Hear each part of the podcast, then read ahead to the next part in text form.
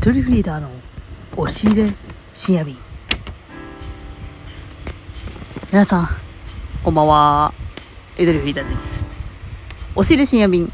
このコーナーで私ゆとりフリーダーが配信初期の押し入れの中で配信していたあの頃の気持ちを取り戻したい。そんな気持ちで布団の中に潜り込んでいるはずが、えー、真夏ですので布団の中には入れません。扇風機の前。ちょっと今回雑音多いかもしれないんですけどちょっともう本当に許してください。もう熱中症になっちゃうんで。許してください。熱中症って言われたらね、みんなも許さざるを得ない。はい。その弱みにつけ込んで、えー、ちょっとまあ、扇風機つけさせてもらってます。はい。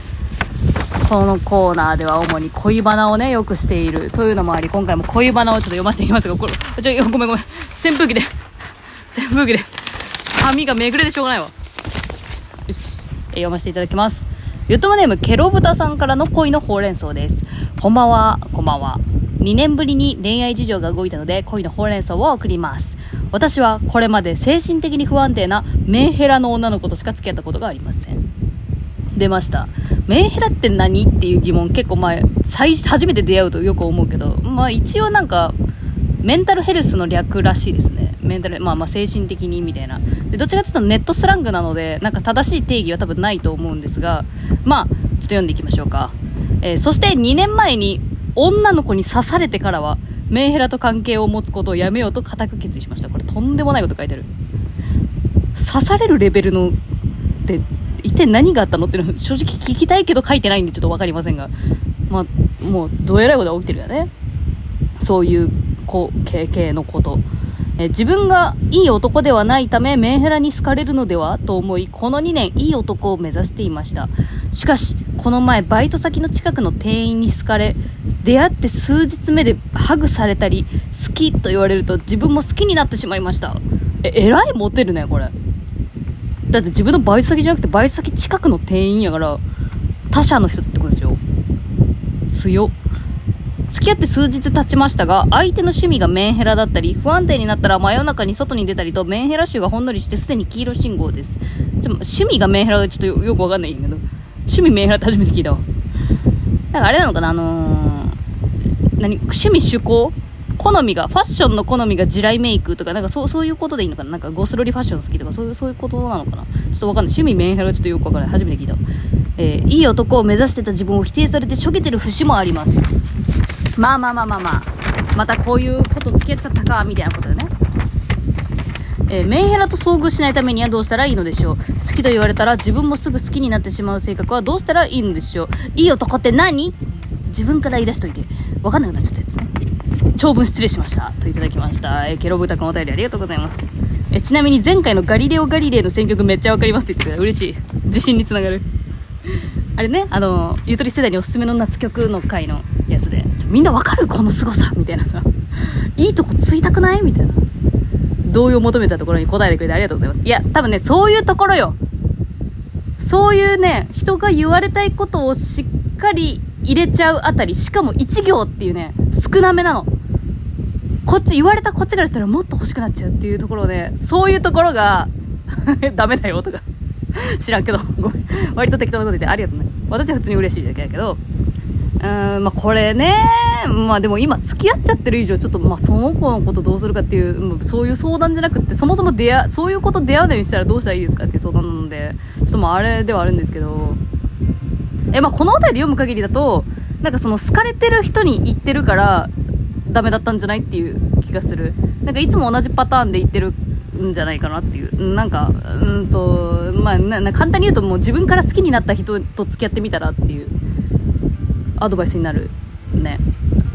うん。なんか、まあ、私、まあ、身の回りにそのなんかメンヘラで悩んでる人とか、まあ、自分がもうめちゃめちゃにやばくなったっていうことがそこまでないんで、うん。まあでもあれよ、そのなんか会いたくて会いたくて震えるとかは全然わかる。わかるやっぱ一緒に暮らしてないとその知らない部分があるとやっぱ不安になるというか今何してんのかなって思うのはやっぱ好きだとやっぱあるからそのメンヘラになってしまうのはわかるなって思うんですよ。でもまあそんなその刺すとかはちょっとわかんないから正直そんなにあの造形が深くないのでそこはちょっとまああのすみません専門家のアドバイスみたいなの全くできないんですけどえっと何が言いたいんだっけ？あ、まあそう、行動パターン変えるしかなくない？って思った。なんかそういう、そうそう、なんかさ、なんかなんだっけ、ダメンズウォーカーとかあったりするじゃん。なんかダメ音ばっかり付き合っちゃうとか、ね、よくあるけど、ああいうのってやっぱり、その自覚がありながらも自分の行動パターン変えてないっていうことが原因なのかなと思っててなんか結局また同じねタイプの人と出会ってんじゃんみたいな。いつもバイト先の人と付き合っちゃうのとか、ね、いつも年上しか行かないのみたいな。まあ好みなんだろうけどねそもそも。なんか本能的な部分でそういう人に惹かれてしまうっていうのはあると思うんだけどなんかなんだろうなやっぱ学習能力元みたいな 言い方きつ でも学習していくしかなくない？PDCA よ恋愛もきっと。うん、なんか前回の反省を踏まえて次はちょっとじゃあ違う出会い方しようかなっていう風にやっていけば違う人と出会うと思う。うん。でも、やっぱどうしてもそういう人を引き寄せてしまう、そういう星のもとに生まれてしまうっていうこともきっとあると思うんですけどね。そういうのってなんかもう普通に自分の生き方を見つめ直すっていう次元なのかなっていう気がしちゃう。だからそもそも出会わないようにするにはって言われるともうなんか自分の人生変えるしかないみたいな。なんかそう、そういう感じがしちゃうけどね。うん、ただ、なんかこういうさ、な、なんだろう、その、付き合った相手を全部そういう人間に成長させてしまう可能性もある。してしまってる可能性もあるわけよね。そう自分の接し方のせいでそ、それになっちゃうっていう。モンスターを生み上げてるみたいなさ。それやったら誰と出会っても一緒なので、ちょっと自分の、自分を見つめ直す。結局でも自分見つめ直せみたいなことになっちゃってるね。うん。でもやっぱあれじゃないですかね。ちょっとまあそのなんかメンヘラ製造機いわゆるでもなんかいろんなパターンあると思うけどなんか一つは甘やかしすぎもあるのかなっていう気がするそれとなんかその甘やかしてる時とドライな時の差が激しすぎとか、まあ、とにかく相手を揺さぶっちゃってるんでしょうね、まあ、むしろ相,、まあまあまあ、相手がその揺さぶりに過剰反応しすぎてる部分もあるのかもしれない。まあまあお互いだよねこれね。多分噛み合わせというか組み合わせ？うん。もあると思うけど。うん。なんかやっぱ一貫した態度をとっていかないとダメじゃないですかね。うん。と思う。なんか付き合った途端自分から LINE しなくなるとか。そういうのやめた方がいいね。でもどうしてももうなんか付き合ったらなんかもうええやろってなっちゃうんだったらなんか一緒に暮らした方がいいと思う。私は。なんかステップアップした方がいいと思う。2人の関係を。うん。はあるかな。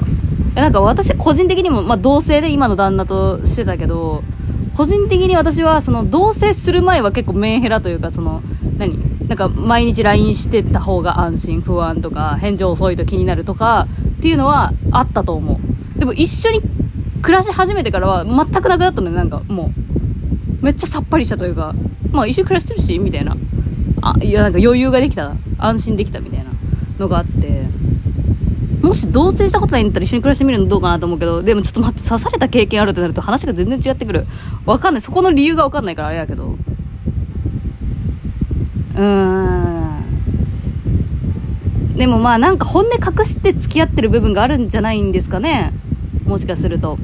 本音隠して相手の要望に全部いいよいいよってやりすぎてるとか、なんか向き合うことをちょっと面倒くさいからっていう理由で避けてたりとか、うん、するんじゃないかな。まあごめん、予想になっちゃうけど。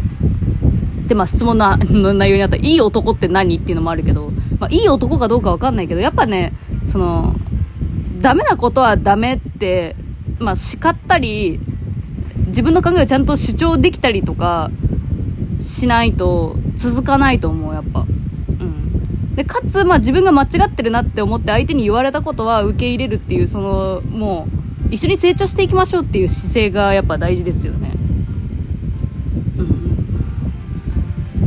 うん。うん、やっぱ、うん、ダメなことはダメって言える人は私はかっこいいなと思う。まあそのダメのレベルが、あの、ずれてたら、ちょっと亭主関白すぎてちょっとやばいんですけど、そのダメなものはダメっていうのはそのななんだろうななななんなんて言うんでしょうね一歩引いてこれは倫理的にどうなんだろうっていうことが言える方が今人間力みたいになっちゃうのかなどっちかっていうと。うん。だからその恋愛で、まあ、好きだからいっかみたいなのって最初は全然あると思うんですけど、まあ、徐々にやっぱその人間同士の付き合いなので男と女の付き合いであり人間同士の付き合いなのでなんかうん。